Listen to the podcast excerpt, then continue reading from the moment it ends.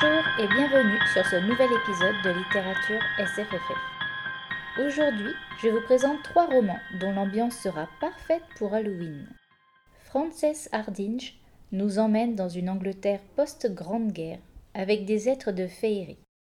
Nous poursuivrons notre périple avec Catherine Dufour qui nous ramène en France à l'heure actuelle dans un manoir hanté et pour finir, Marianne Stern nous sert un village au temps des chasses aux sorcières, aux prises avec un démon.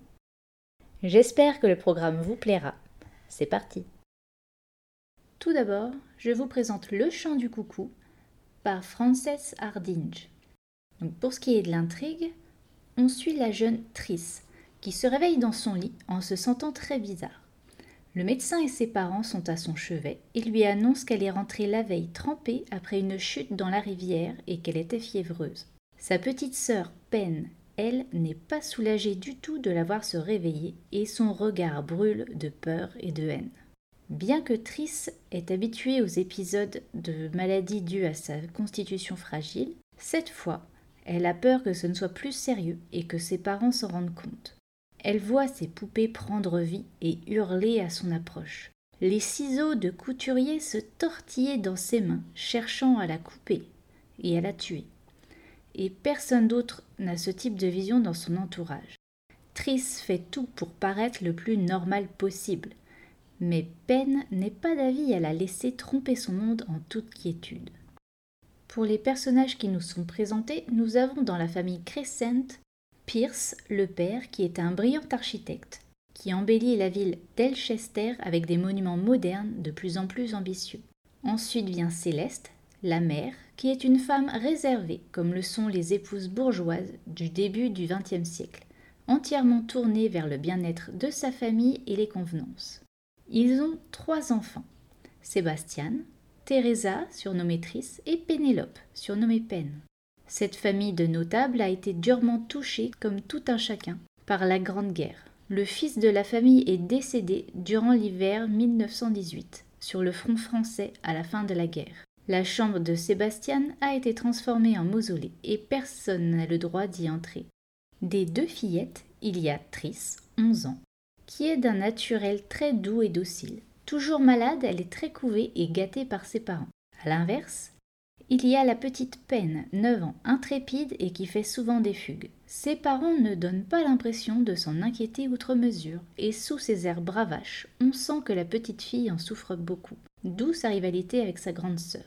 Liée à cette famille par la mort de son fiancé Sébastien, on découvre Violette Parish, jeune femme volontaire qui a participé à l'effort de guerre comme de nombreuses femmes et qui, comme beaucoup, refuse de retourner à la maison pour vivre docilement avec un petit mari.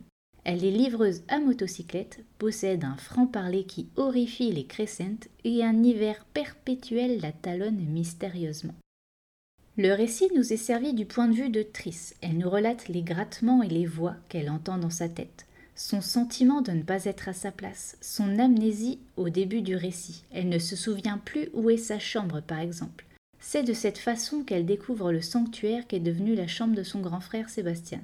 Pourquoi sa petite sœur est-elle aussi venimeuse envers elle? Et surtout, d'où vient cette faim atroce qui lui fait manger des quantités énormes à en effrayer tout son entourage, sans pour autant lui faire gagner du poids?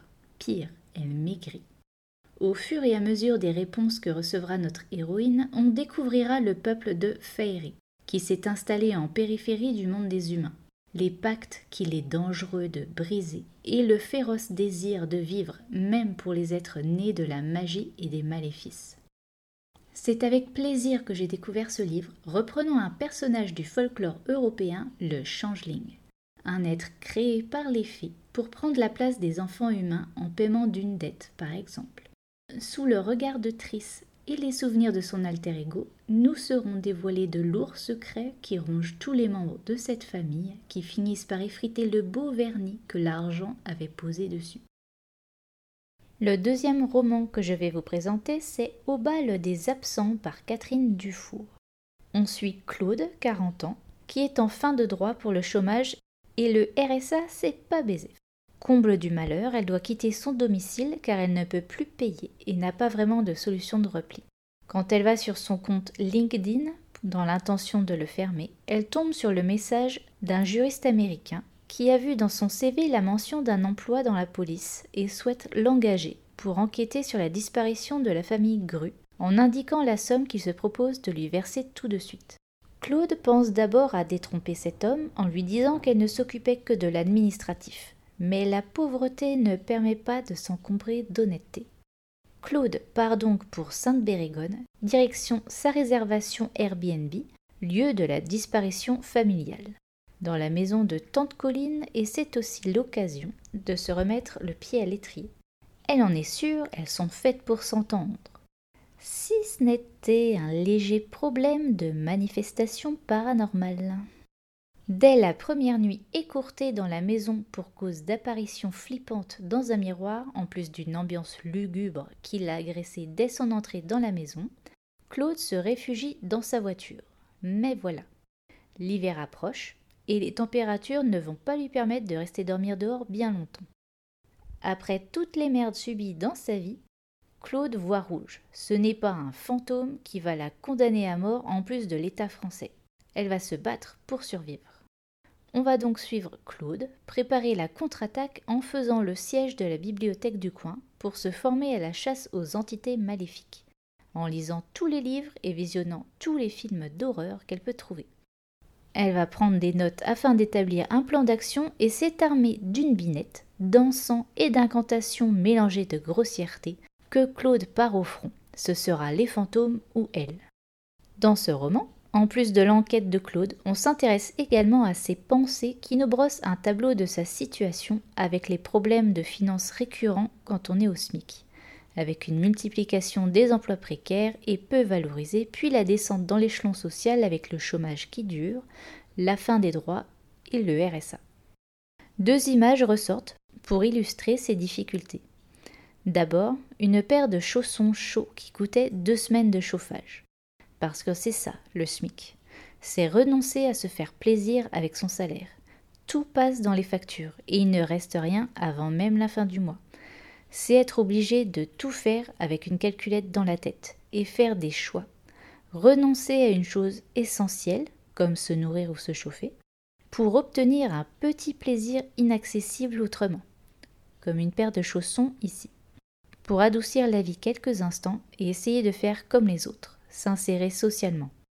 La seconde image parlante, c'est la conseillère Pôle emploi, Madame Colombe Flancherian, qui transpirait le mépris pour les ayants droit tels que Claude du haut de son brushing impeccable. Un mépris assez généralisé dans un pays où beaucoup pensent que pour réussir, il suffit de le vouloir. Il faut bien travailler à l'école et tout ira bien. Ouais.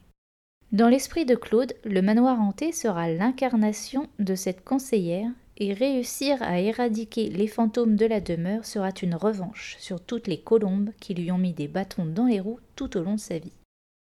Comme dans Danse avec les lutins, un roman que je vous ai présenté en mars dernier, c'est avec un humour noir bien prononcé et sans jamais tomber dans le pathos que Catherine Dufour nous sert un roman dans le genre du polar fantastique où se mêlent histoire de manoir hanté et critique sociale comme elle sait si bien le faire. Si les squelettes dans le placard de Claude vous intéressent, vous pouvez la retrouver dix ans plus jeune dans le recueil L'accroissement mathématique du plaisir, dans la nouvelle nommée Immaculée Conception. La troisième lecture que je vais vous présenter, c'est Béni soient vos entrailles par Marianne Stern. Nous sommes en 1607, lors de la période de Yule, qui est devenue notre Noël par la suite, où le bourgmestre, le comte Édouard, a autorisé l'installation d'une caravane de saltimbanques pour l'occasion sur la place centrale du village de Coude, aux grandes dames du prêtre Irvine qui hurle contre cette fête païenne qui va dévoyer les faibles citoyens. Lors de cette nuit fatidique, une jeune femme est retrouvée assassinée et atrocement mutilée dans une ruelle juste à côté de la fête sans que personne n'ait rien remarqué, et un des saltimbanques est retrouvé mort également dans une étrange configuration en plein cœur du cimetière. Il n'en faudra pas plus au prêtre Irvine pour hurler aux démons et aux sorcières et tenter de prendre le pouvoir sur le maire en soulevant la population, car le comte Édouard tarde à intervenir et les cadavres s'amoncellent. Ce roman se passe entre nuit noire et jour blafard, emprisonné d'un froid glacial entre balades dans le cimetière jusqu'au fond d'une cave où s'alignent les cadavres. Qui, dans le village, sème des corps mutilés? Est-ce l'œuvre d'un démon, comme l'affirme pour la jeune Hélène et un de ses amis l'apothicaire Swan Greylock et son assistante qui vient à peine d'arriver à sa demande au village? Qui est-elle? Et d'ailleurs, qui est ce Swan Homme de science taiseux qui ne se mêle pas beaucoup aux villageois? En plus des morts qui ne cessent de survenir, il y a également la jeune Émilie, qui est portée disparue depuis une énième humiliation lors de la fête de Yule. Se cache-t-elle? Est-elle partie du village pour échapper au mariage arrangé que son père organise ou est-elle également victime du démon? Le fanatisme du prêtre Irvine est à son comble. Il est prêt à cramer tout ce qui bouge et porte un jupon. Il jubile d'avance de mettre la main sur le coupable et de le châtier lui-même à la place du bourgmestre, et de devenir le héros du village. Il a un profond désir d'humilier son adversaire, ce qui n'est pas très catholique. Swan Greylock est un personnage très énigmatique. Lynn ne ressent pas de pouvoir en lui. Ce n'est donc pas un sorcier. Mais il se dégage de lui une impression de danger qui l'intrigue beaucoup. Quant à Lynn et Irvine, ce sont les personnages les plus emblématiques du premier recueil de l'autrice, Les Chroniques d'Oakwood. Mais il ne sera pas nécessaire de le lire avant ce roman, car les détails qu'on a besoin de savoir sont parfaitement insérés dans le récit. On situe parfaitement la relation entre ces personnages et d'où vient la peur de Lynn à l'encontre du village d'Oakwood. Alors globalement, j'ai bien aimé ma lecture, mais la relation entre Swan et Lynn m'a beaucoup déplu je l'ai trouvée assez malsaine. Une sorcière badass qui se liquéfie devant le mal et devient faiblarde, c'est un trope que j'ai trop vu dans la bitlite et que je ne veux plus voir. Ces personnages sont suffisamment intrigants pour eux-mêmes, il n'y avait pas besoin de créer cette relation pseudo-amoureuse bizarre. Malgré cette fausse note sur la relation spéciale entre nos protagonistes, j'ai bien aimé ma lecture pleine de fantômes et de sorcellerie. Lugubre à entre ruelles sombres et cimetières, un roman à l'ambiance gothique que je vous recommande pour Halloween. Voilà, littérature SFFF, c'est fini pour aujourd'hui. Si vous souhaitez acquérir l'un de ces titres, ou les trois, ils existent tous en numérique. Et si vous préférez le papier et que vous souhaitez soutenir les librairies indépendantes, pensez au site Place des libraires qui vous permet de recevoir votre commande chez vous ou de la retirer dans la librairie de votre choix, en espérant qu'une disposition type Drive a été mise en place pour ce second confinement. Bon courage pour cette période. Je vous retrouve dans 15 jours pour les sorties de novembre, si elles ne sont pas reportées, ou quel cas le prochain bilan lecture sera dans un mois. Salut